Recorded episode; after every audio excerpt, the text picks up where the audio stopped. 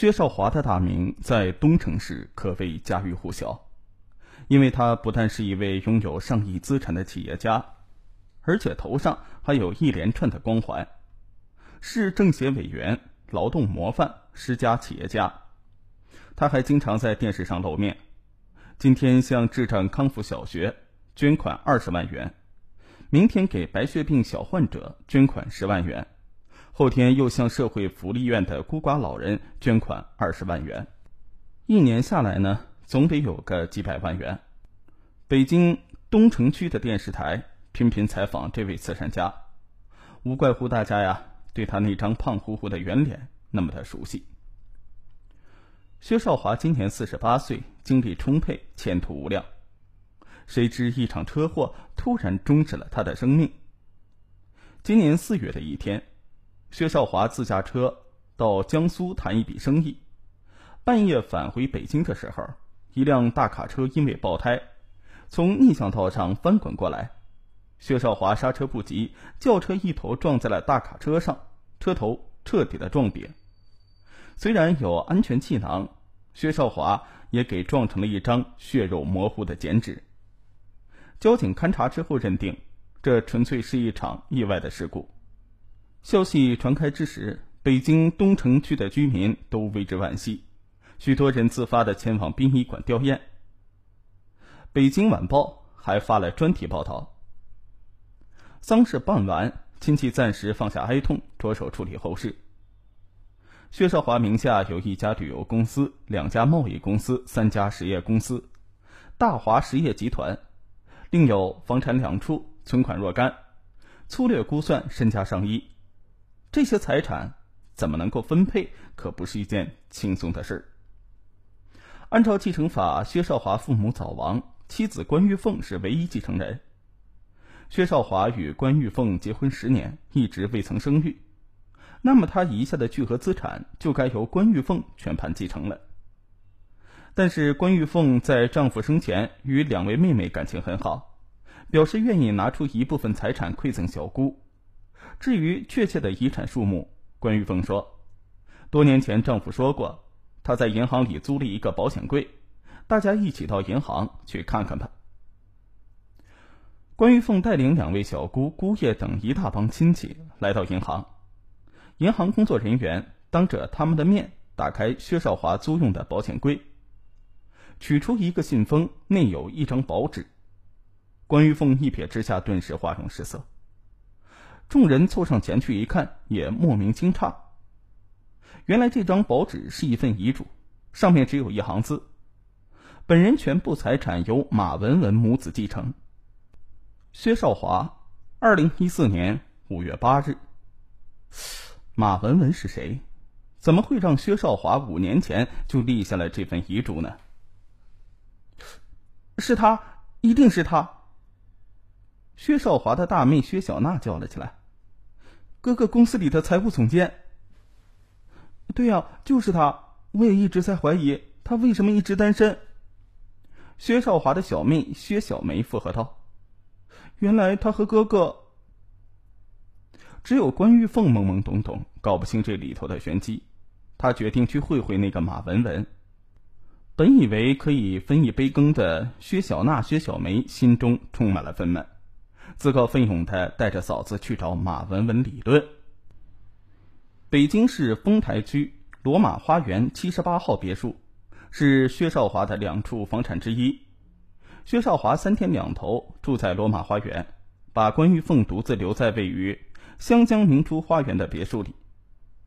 关玉凤一直以为丈夫平日公司事务繁忙，需要清静，所以不曾过问，从未来过这里。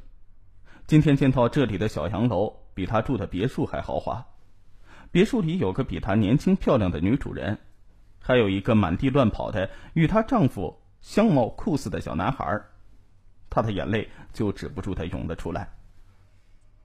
马文文面对一大帮人镇定自若，他让保姆把儿子带到花园里面去玩，然后双臂抱在胸前站在客厅中央，冷冷的望着关玉凤。关玉凤。嘴唇哆嗦着，一直不知如何开口。倒是薛小娜、薛小梅按耐不住，带头开了炮。薛小娜说：“马文文，你这个骚狐狸，是怎么迷惑我哥写下那份混账遗嘱的？”薛小梅说：“马文文，遗嘱是你写的，硬要我哥签字画押的吧？”马文文睬也不睬。薛小娜、薛小梅只得是转而鼓动关玉凤：“嫂嫂，你来告诉他，哥哥留下的遗产，只有你才有资格继承。”关玉凤想：“对呀，我与薛少华是合法夫妻，夫妻共同财产是受法律保护的。”他有了底气，开口说：“你就是薛少华遗嘱上说的遗产继承人马文文。我想问你。”马文文打断他的话：“你什么也不用问，我这儿呢有一张光盘，你拿回去自己看看，看完之后再想想怎么办。”说完，指了一指茶几，一扭身就上楼去了。众人才发现，床边的茶几上躺着一张光盘。薛小娜说：“这什么玩意儿啊？他家不是有电视吗？在这看呗。”关玉凤慌忙的扑过去。抓起光盘，脸色蜡黄，一言不发，往外就跑，上了自己的车，也不管别人，就开走了。关玉凤已有预感，这张光盘里藏着她最怕被外人知晓的一桩秘密，而这个秘密就是丈夫剥夺她继承权的理由。关玉凤回到湘江明珠花园，把自己关在别墅里，半天都鼓不起勇气来放这张光盘。他的脑子里却在反复播放着五年前的一个夜晚的情景。